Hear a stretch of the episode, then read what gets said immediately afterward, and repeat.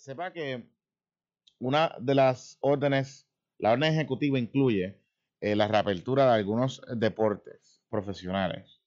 Eh, tengo en la línea telefónica la secretaria del Departamento de Recreación y Deportes, la licenciada eh, Adriana Sánchez Párez. Muy buenos días, gracias por estar con nosotros en la mañana de hoy. Muy buenos días a ti, Jonathan, y a todos los que nos escuchan. Gracias por la oportunidad. Bueno, eh, ¿cuáles serían los deportes que se estarían, los deportes profesionales que se estarían permitiendo con esta nueva revisión de la orden ejecutiva? Pues mira, a partir del 15 de julio eh, ya están autorizados lo que sean deportes de conjunto o individuales que no sean de combate. Eh, así que en ese sentido sería baloncesto, béisbol, fútbol, por ejemplo, que también tiene su liga profesional.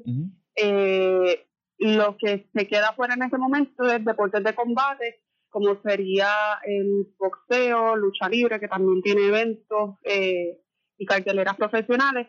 Eso todavía esperaríamos a una próxima ronda que yo estimo que sea el 1 de agosto. Así que, eh, y en esa fecha también estaríamos hablando ya del resto de eventos competitivos. Eh, Por eh, ahora, los deportes de conjunto. en, términos, en términos de los deportes de conjunto, que sabemos que había- habían, ya hay, habían ligas que estaban jugando, por ejemplo, el asunto del baloncesto que ya había comenzado, baloncesto superior nacional, sabemos que la liga de voleibol eh, tomó la determinación de suspender la actividad por el resto del año. ¿Cómo, cómo, cómo se va a permitir eh, esos juegos? O sea, ¿va a haber personas en las canchas? Sí. ¿Va a haber fanaticadas? ¿Cómo va a ser esa Sí, dinámica? sí. Va a ser con público. Eh, dentro de la orden también hay un área que atiende específicamente los, los eventos de entretenimiento y en ese sentido el, el deporte, ¿verdad? Y las ligas profesionales han sido también catalogadas como eventos de entretenimiento, como podrían ser los conciertos. Así que sí se va a permitir público cada venue o cada ¿verdad? establecimiento, cancha, parque, debe tener unos protocolos de, de seguridad que incluyen la capacidad a la que deben operar para que se pueda mantener el distanciamiento eh, en la fanaticada. También, eh, como sabemos, desde el, eh, la orden anterior, específicamente, por ejemplo, en el caso de los cines, pues se había estado promoviendo la venta de boletos Ujú. para, ¿verdad? Eh, con anticipación, precisamente para que se puedan identificar los eventos que las personas deben ocupar y de esa forma, pues, tener un poco de control sobre la sobre que se pueda mantener la distancia de seguridad y obviamente continuamos eh, con la obligatoriedad de el uso de mascarillas, lavado de manos frecuentes para poder evitar, ¿verdad? Cualquier contagio o propagación. O sea- o Pero sea sí que- se va a permitir público. O sea que más o menos ve- veremos unas canchas, veremos unas canchas, por ejemplo, eh, con un 50% de su capacidad, un 30% de su capacidad, eh, dependiendo el evento, digamos, dependiendo de la cancha. Dependi- dependiendo de la cancha o del parque, correcto. Eh, yo siempre pongo, yo soy de Moroví, el ejemplo, eh, la cancha de Moroví, eh, a lo mejor para poder mantener la cantidad de personas, perdón, el, el distanciamiento significa que la cancha se llena 40%, pero puedo ir al Met Pavilion o el Quijote ahora en Guaynabo y para mantener la distancia, pues eso puede significar 50% de, de la capacidad de la cancha. Así que Eh, así de- que por eso es que no se estableció un por ciento específico, sino que se dejó al, al arbitrio del, del venue. Es importante esa, eh, eh, esa explicación que usted da, porque obviamente depende, hay canchas más grandes que otras, ¿no? Y hay, espa- hay Correcto. estadios más grandes que otros. Eh, que eso Correcto. va a depender de, de también de la capacidad. En términos de la comunicación con las ligas profesionales, ¿qué, qué le han dicho sobre, sobre esta determinación? Cu- ¿Cuál es, verdad? ¿Cuál ha sido el- el- la respuesta de estas ligas a estas reglas nuevas para poder operar?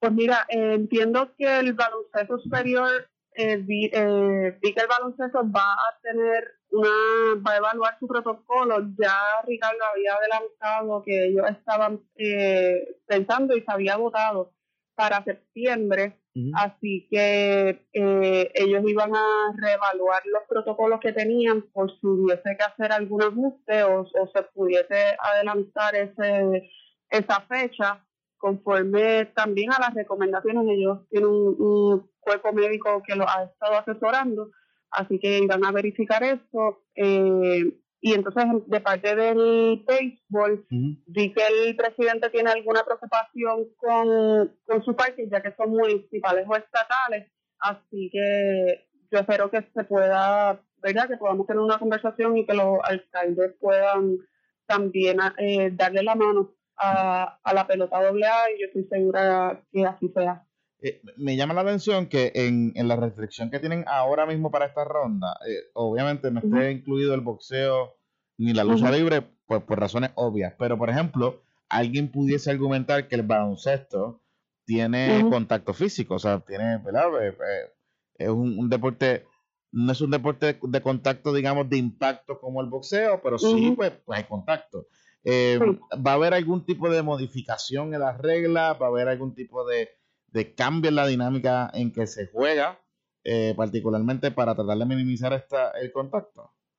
No, al momento no. Realmente en la determinación de la gobernadora en cuanto a, darle dos semanitas más al inicio del, de, la, de lo que es el boxeo profesional o deportes de combate, responde más bien a la naturaleza del deporte, como tú muy bien dices, aunque hay contacto en el baloncesto, pues no es el combate que vemos en, en, el boxeo y en estos deportes. Así que en ese sentido entiendo que eso fue lo que inclinó la balanza al momento de la determinación que, tomó la gobernadora.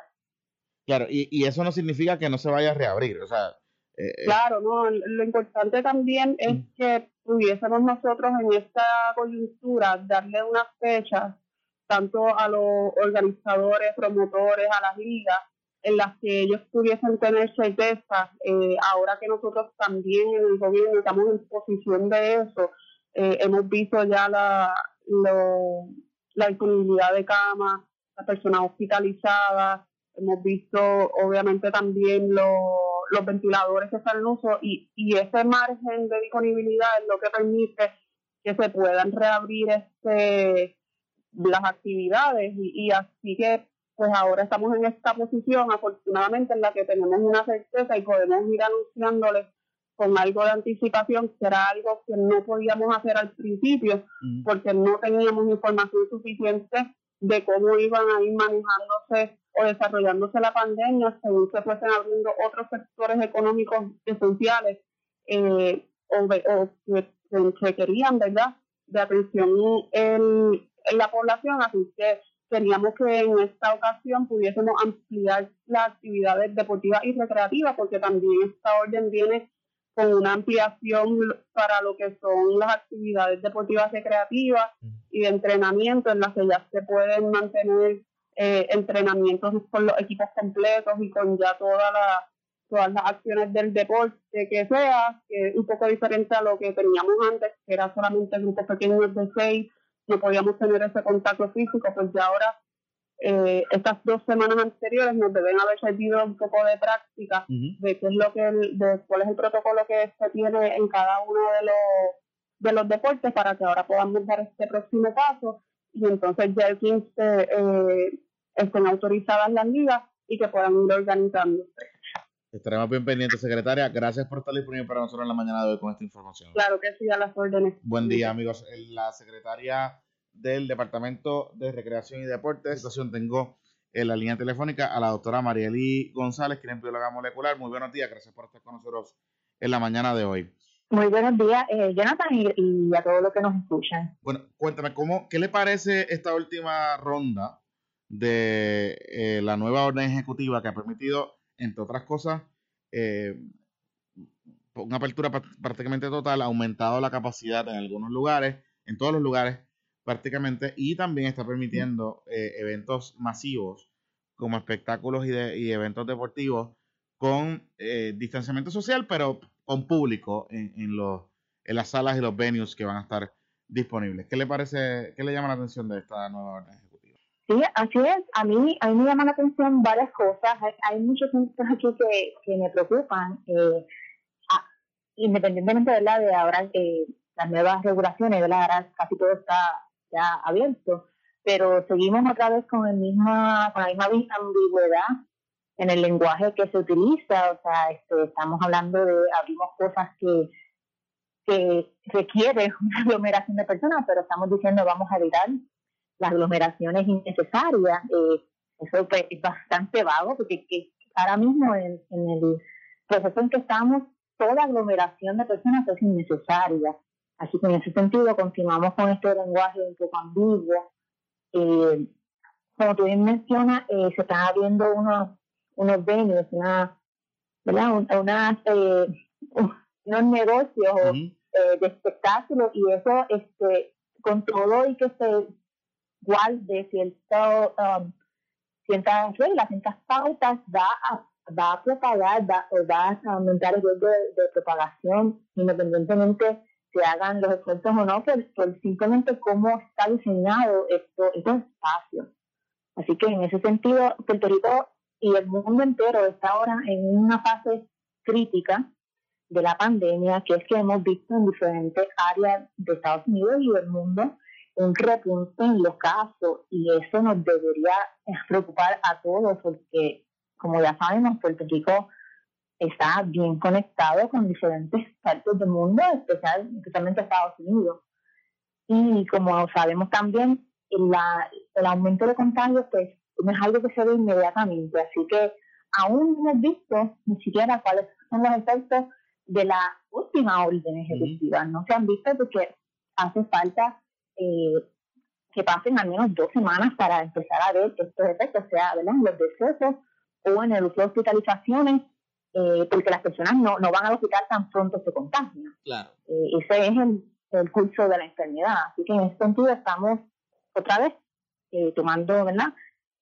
unas decisiones sin los datos correspondientes y le ponemos encima de eso que todavía Puerto Rico aún no está preparado para manejar los datos y manejar las pruebas necesarias para poder detectar esa alta. Me, me llama la atención eh, que el tema de los aeropuertos no está como del todo claro. Y aunque el Task Force médico continúa diciendo que el aeropuerto es el foco de infección, eh, no, no, todavía en esta orden ejecutiva no incluye un protocolo o medidas específicas para el aeropuerto, o aumentar la capacidad, o, o, lo que sea. O sea, eh, ¿qué podemos hacer en, en ese sentido porque la gente va a seguir viniendo a Puerto Rico. Eh, sí, no, definitivamente, y mientras más están mientras se empiecen a abrir otras oportunidades de, entretenimiento, eso va a atraer turismo, que creo que es el underline, o el mensaje eh, entre líneas de, de todo esto, que ahora está, Puerto Rico está open for business, como dicen por ahí. Y, y definitivamente el aeropuerto debió ser desde el principio eh, uno de los primeros eh, esfuerzos para mitigar el contagio. Yo, yo te digo, Jonathan, eh, el aeropuerto sí es eh, importante, eh, ¿verdad? Eh, controlarlo y, tener un protocolo estricto, pero los contagios no se están dando solo de casos importados. Lo que pasa es que lo que hemos conocido hasta ahora, sí, son de casos importados, porque yo ya he mencionado los, otros días que cuando una persona viene de, otro país, ¿verdad? Estados Unidos, y se hacen reuniones familiares, pues para celebrar esa, ese acontecimiento. Y esos son los casos memorables y esos son los casos que quizás pues cuando empiezan a tener, eh, cuando empiezan a ver muchas personas enfermas, pues podemos tener que llegar a decir, ah, este fulano vino a Puerto Rico. Pero lo la infección comunitaria, ¿verdad? la transmisión comunitaria todavía está pasando en Puerto Rico y va a seguir pasando porque el COVID local, ¿verdad? Sigue circulando, así que no podemos bajar la guardia de ninguno de los dos espacios, ni, ni en los aeropuertos con los pasos infectados, ni en todas, este, todas estas actividades que se están entonces reabriendo y que van a provocar aglomeración de personas, independientemente se diga eh, use la mascarilla y se está dando también la libertad a los locales, independientemente de hacer su protocolo, que es algo que nunca hemos visto y que hay que ver que esas personas tengan el conocimiento y la expertise para hacer protocolos efectivos, si no, pues no va a servir de nada. Definitivamente, estaremos bien pendientes. Doctora, gracias por estar disponible para nosotros en la mañana de hoy con esta información. Pero para ponernos un poco en contexto estas, estas medidas, tengo en la línea telefónica a, la epidemióloga, la doctora Emilisa Marzán. Muy buenos días, gracias por estar con nosotros en la mañana de hoy.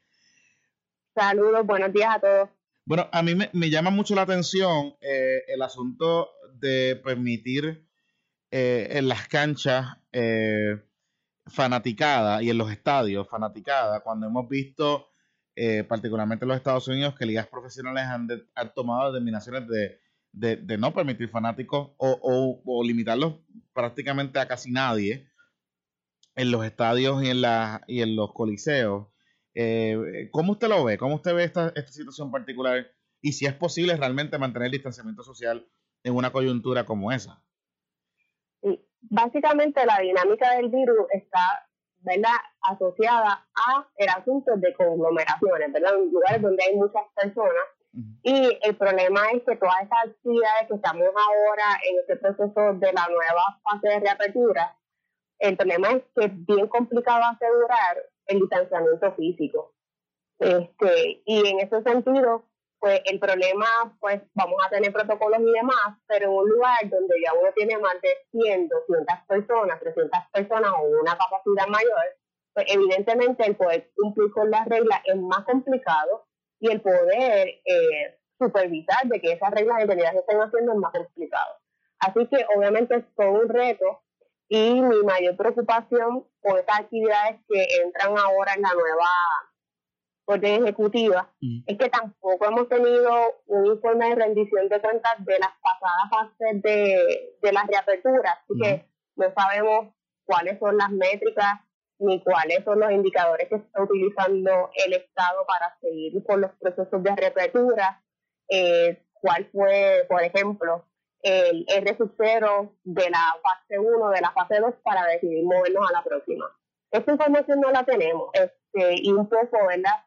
pues hay que ser muy cauteloso porque no podemos improvisar. Eh, ahora estamos hablando de actividades donde conglomera a muchas personas, incluyendo también el asunto de la apertura de las escuelas. E, esa era mi próxima pregunta. Aquí cuando se, ¿verdad? se empezó a abrir o se empezó a hablar un poco de con esta orden ejecutiva de abrir las escuelas y, los centros educativos eh, a nivel superior y, de colegio, no se ha hablado de las guías, no se ha hablado eh, de, de, de, qué es lo que el gobierno está pidiendo. Se sabe que algunas asociaciones de, educación privada, eh, particularmente ellos motu propio, han establecido o han comenzado, han dicho ellos, algún tipo de protocolo eh, para presentar al gobierno lo que sea, pero no hay, no escuché y no leí en esta orden ejecutiva unas guías específicas, como habían ocurrido en otras ocasiones. Entonces, mi pregunta es, ¿nosotros como padres nos deberíamos sentir seguros en enviar a nuestros niños a un colegio o una escuela en esta coyuntura? El problema es que las escuelas no es un asunto unificado, ¿verdad? No todas las escuelas tienen ni la misma cantidad de matrícula, ni cuentan con los mismos recursos, así que uno no puede hablar en general de que van a abrir las escuelas, porque cada escuela tiene sus necesidades. No es lo mismo tampoco abrir una escuela de nivel elemental, donde a lo mejor puede ser más complicado el asunto del distanciamiento físico, es escuelas donde ya hay este, pues, intermedio o escuela superior. Ninguno de esos detalles están, este, Jonathan. De eso, eh, utilizan la frase de eviten las conglomeraciones. entonces yo me pregunto, ¿y cuánta gente es eso? Pues si no sabemos cuánta gente es, pues estamos dando instrucciones ambiguas en medio de una situación que evidentemente estamos viendo como en las próximas semanas sigue aumentando los casos y el asunto crítico que está sucediendo ahora mismo en algunos estados de los Estados Unidos. Así que ya esa, ese lenguaje ambiguo ya no puede existir. Igual, si vamos a abrir las escuelas, hay que decir cuánta es la capacidad máxima de un salón de clases. ¿Cuántos estudiantes vamos a permitir en un salón de clases? 10 estudiantes, 15 estudiantes por un maestro. O sea, esa información no está y esto no puede ser un asunto de que voy a correr la bola a ver cómo va, este, porque así no, funciona. Y parece la misma estrategia que con los aeropuertos, que van a abrir el 15 de julio su capacidad de turismo externo, pero todavía hoy no sabemos cómo va a funcionar. Pues lo mismo no puede suceder con las escuelas. Así que hay que ser muy cauteloso porque me parece que esta última eh, fase de reapertura eh, han sido muy ambiguas y que la gente interprete como mejor entienda que son las medidas de precaución y así no, no, no, vamos a poder funcionar bien. Hmm. Y, en ese sentido, eh, en la información que ustedes están recopilando en el, en el monitoreo de, de síntomas que ustedes están realizando, ¿ustedes han visto aumentos eh, en, en las personas reportando síntomas relacionados a COVID? Pues mira, Jonathan, te tengo que, decir que nosotros hemos perdido la participación a través del tiempo, así que no tenemos tantos datos como al inicio. Okay. Eh, tal vez donde mejor lo pudimos ver fue el aumento de casos luego del Día de Madre. Pero desde eso hemos tenido muy poca participación este, para poder llegar a ese tipo de, conclusión. Lo que sí vemos que es una tendencia a, a, a disminuir es lo del distanciamiento físico, que la gente que contesta la, la encuesta ya nos dice que básicamente pues lo hace de manera regular. Hmm. Este, así que, pues honestamente todos entendemos que vamos a convivir con el virus, nadie está diciendo lo contrario, pero no pueden ser instrucciones ambiguas porque ahora mismo la gente cuando está en la calle o en sus actividades familiares y demás, no todo el mundo está siguiendo las instrucciones eh, tampoco, y quiero decir esto, Jonathan, si me da el espacio, hay personas que no tienen dinero para comprar mascarilla ni para estar comprando hand sanitizer. Entonces, ¿qué estamos haciendo con esas poblaciones más vulnerables?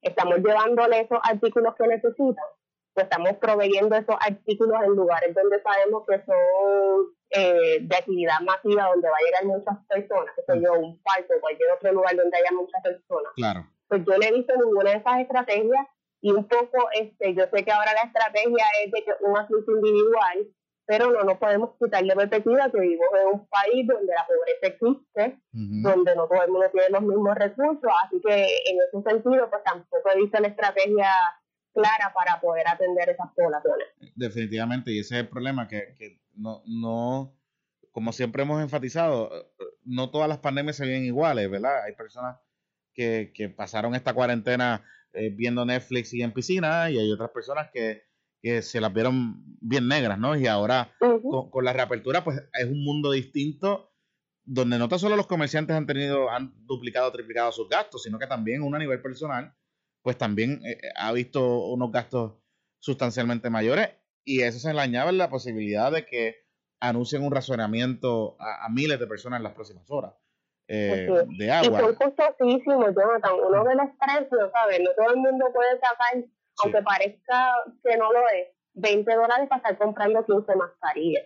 Este, o sea, en ese sentido, este también eh, yo entiendo el asunto de la responsabilidad individual, pero hay una responsabilidad colectiva estructural del gobierno que también debe estar funcionando a la vez. Definitivamente. Eh, eh, doctora, gracias por estar como, como, de costumbre disponible para nosotros en la mañana de hoy para contextualizar esta información y, y, obviamente la, exhortación sigue siendo distanciamiento social, lavado de manos, eh, mascarilla.